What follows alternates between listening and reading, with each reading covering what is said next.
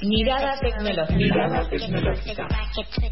Charlas de tecnología y mundos tech, pero desde la realidad argentina.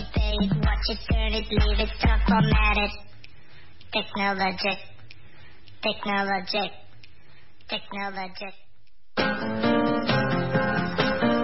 Claro que sí, como todos los martes vamos a hablar de tecnología, vamos a aprender un poco más para qué nos sirve, cuáles son los nuevos avances, de qué está hecho. Vamos a hablar todo de lo que necesitas saber de tecnología y para eso nada mejor que nuestra columnista Manu Postis. ¿Cómo estás, Manu? Muy bien, ¿cómo andan? ¿Todo bien? Todo tranquilo. Eh, avisamos que Manu está en videollamada, que no pudiste venir. Sí, hoy, hoy fue complicado, pero ya el martes que viene me tienen ahí de nuevo. Está muy bien. Eh, lo tenemos a Fede acá, ya lo has visto varias veces, eh, nos está acompañando en el aire. Me gusta, me gusta, tenemos una nueva dupla, me gusta, me gusta. Totalmente. Eh, ¿De qué vamos a hablar hoy, Manu? Bueno, hoy tenía pensado que hablemos de un tema, acorde a la actualidad del momento en Argentina, del tema de campañas políticas a partir de la tecnología. Ok. Es un re tema eh, porque sin duda cambió todo lo que son las campañas políticas a partir de la tecnología, principalmente a partir de las redes sociales. O sea, hoy en día creo que un político da un comunicado oficial a partir de Twitter, lo cual me parece como que normalizamos muy rápido para mí ese tipo de cosas. No sé qué opinan. Sí, totalmente. Y bueno, y también todas las campañas políticas que se hacen a través de WhatsApp, por ejemplo, Bolsonaro y, las campañas, por ejemplo, de, políticas que hizo Macri también por Facebook, o sea, se han utilizado las redes sociales para hacer grandes campañas y, hoy en día forman gran parte de la decisión de, del público, del pueblo, de qué es lo que va, qué va a votar. Realmente las decisiones también están en, en lo que ven y lo que consumen en redes sociales. Obvio, y no sé si les parece que mejoró o empeoró, porque en un punto decís, bueno, no hay intermediarios entre la comunicación, entre el político y el votante pero a la vez es como, che, pará, no sé si al final fue mejor, como que hay algunas cosas que me parece que hay una sobreinformación y cosas que, que se pueden empezar a tergiversar y, ser incluso una campaña política peor al volante conocido tradicionalmente. Para mí hay una una lógicamente pensaría, bueno, la gente empezaría a hablar más de política, la gente escucharía mucho más de política, eh, estaría mucho más eh, democratizada la palabra, y no siento que, que haya seguido los regímenes de la lógica el hecho de que haya tanta comunicación y un, y un contacto tan cercano con, la con los políticos y con la política en sí. Eh, siento que, por ejemplo, las personas las cuales no se interesan en política, como existen los nichos en las redes sociales, pueden eh, delegar o pueden olvidarse o no pueden tener no contacto con, con lo que es la política y, y, mismo existe esto, ¿no? Como hay tantos voceros y hay tanto lo que es fake news y hay tanto obviar algunas algún tweet o obviar una respuesta porque totalmente es uno o, o obviar también, no sé, una opinión que no se, no se hizo algo tan, tan sólido a, alrededor de las redes sociales y la política y los políticos en sí. Sí, aparte sin duda, o sea, opino lo mismo, opino que se toma Twitter como algo serio cuando se conviene para dar un comunicado, pero no cuando claramente no te conviene y hay una opinión de algo, o algo que no te guste. El tema ahí que tocaste, el tema de fake news, me parece un re tema, porque en, las, en la tecnología y las redes sociales nos permitió eso que vos decías, que todos opinemos de todo. Y bueno, si opinamos de todo, también podemos inventar de todo. Ahí conectamos con la foto del Papa Francisco con inteligencia artificial que, que ponemos siempre de ejemplo. Bueno, hay muchas eh, noticias falsas con fotos, por ejemplo, de cosas que sucedieron hace seis años o que las ponen ahora. O, o sea, noticias falsas que en la política te juega, así como en la del Papa o la de la música, eh, diciendo cualquier cosa, esa como que, que te modifica. No sé, me parece como que ahí la campaña política en fake news creció muchísimo. Sí, yo, yo creo lo mismo, mano. Y bueno, en relación a que estabas comentando antes, eh, me parece una, muy, eh, una discusión muy interesante porque este, yo pienso que hoy en día hay un montón de herramientas digitales que permiten eh, que los políticos, incluso los de menores recursos, puedan tener una voz mucho más potente que antes. Este, pero no creo que la discusión, que hayan discusiones políticas que se estén profundizando gracias a estas herramientas digitales. Por ejemplo, podemos ver en Twitter, en TikTok, videos parodia que realizan los políticos políticos este, para hacer su campaña y no necesariamente justamente hablando de políticas eh, determinadas, ¿no? Claro, como que la política empezó a seguir el algoritmo de las redes sociales y se olvidó de hacer política. Los challenges. Claro, ok, eh, se metió en el marketing también de las redes sociales. Totalmente. es, eso, es esa... Ahora, un tema también importante que mucha gente política, bueno, ahí fue no política también, pero en la política lo utilizaron, la famosa cancelación de una persona por tweets, no sé, de hace 20 años. bueno, no existe Twitter hace 20 años, pero como que se entiende, ¿no? Como, sí, sí, lo que le pasó eh, a la faraona, lo que le ha pasado al jugador este de rugby. A, a, Enzo Fernández también, tipo, no lo cancelaron porque es campeón del mundo, pero casi que sí. Literal. O sea, son ese tipo de cosas como, bueno, eh, el, el opositor a la campaña, al político de que está haciendo esa campaña lo va a utilizar. Ahora, estas campañas, si bien son muy distintas a las que eran, se necesita mucha más inversión y la forma de recaudar fondos que tienen con, todas estas tecnologías es distinta. Y me parece que, que la plata que se mueve en las campañas hoy en día eh, para poder ser partícipe en todas las, las en la parte de tecnología, en todas las redes que tengas, en, en YouTube, en vas escribiendo en Instagram, en donde sea, sin, no, sin contar la televisión, que ya, ya es, y la radio, por ejemplo, que son como media ya que en época de campañas están totalmente avasallados de, propaganda. Pero me parece que ahí se gasta un montón de plata, pero que a partir de la tecnología pueden recaudar muchísimo más de lo que estaban recaudando antes.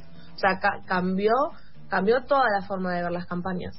Y incluso hay un tema que yo ya no estoy de acuerdo, pero el tema de que en otros países la tecnología se metió tanto que ahí era un voto electrónico. No sé qué opinan de esto. Y yo soy muy desconfiado, toda la vida fui muy desconfiado. Eh, o sea, hay muchas, también soy con muy desconfiado, o sea, yo por ejemplo no me bajo ni siquiera un jueguito porque me da miedo de que me entre un virus.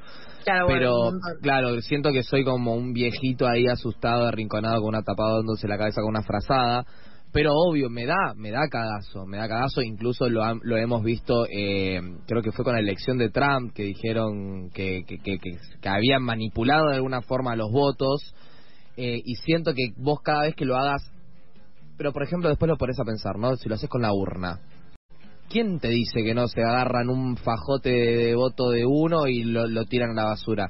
Como que siempre está esa, esa, esa cosa y, y, si hay que avanzar, a dar un paso para adelante, yo la verdad que no, no le tengo tanto pudor, pero sí le tengo bastante desconfianza, como que siento que un hacker en dos minutos te puede entrar y te puede dar vuelta a una elección, y eso sería un quilombo.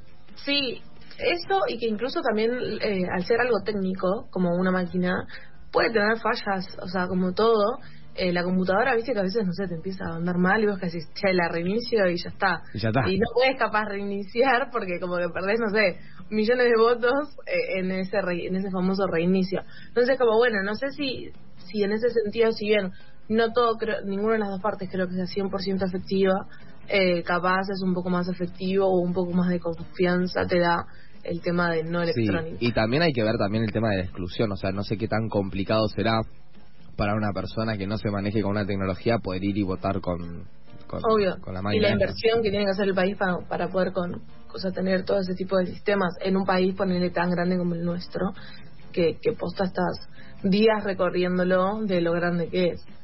Pero bueno, yo lo, quería traer el tema porque me parecía fundamental como encontrar un equilibrio entre las ventajas que nos da la tecnología y bueno, la protección de estos como principios democráticos que tenemos, como poder nivelar estas cosas.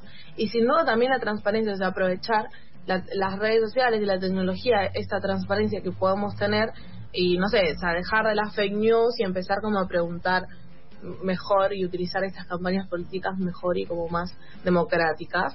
Eh, más que nada como para garantizar capaz que la campaña sea un poco más ética y no esté a base de, de fake news, que no sé, es algo que no está bueno porque el ciudadano nunca se queda con el ocupado, teniendo la posibilidad de tener absolutamente todo lo bueno. Y en último, bueno, la tecnología si bien democratizó la participación, eso que vos decías, eh, Lauti, que democratizó la participación del ciudadano, utilicémosla, o sea, vamos a vamos a avanzar en la era digital porque no nos va a quedar otra, bueno, avancemos de una forma que, que nos sirva a todos y a todos. Eh, y que nada, que promovamos la participación. Me parece como que está copado esto de que podamos tener al alcance de nuestras manos algo tan copado como, eh, como una campaña política y ver a toda la gente, bueno, utilicémoslo de manera más ética. Sí, a mí me... Eh, bueno, les comento un poco que eh, yo soy un poco escéptico en cuanto a todo esto que tiene que ver con el voto electrónico, todas estas cuestiones, porque veo continuamente cómo en los periódicos eh, más grandes del mundo este, salen noticias de hackeos a centros de datos importantes. Por ejemplo, hace un par de días eh, hackearon el RENAPER.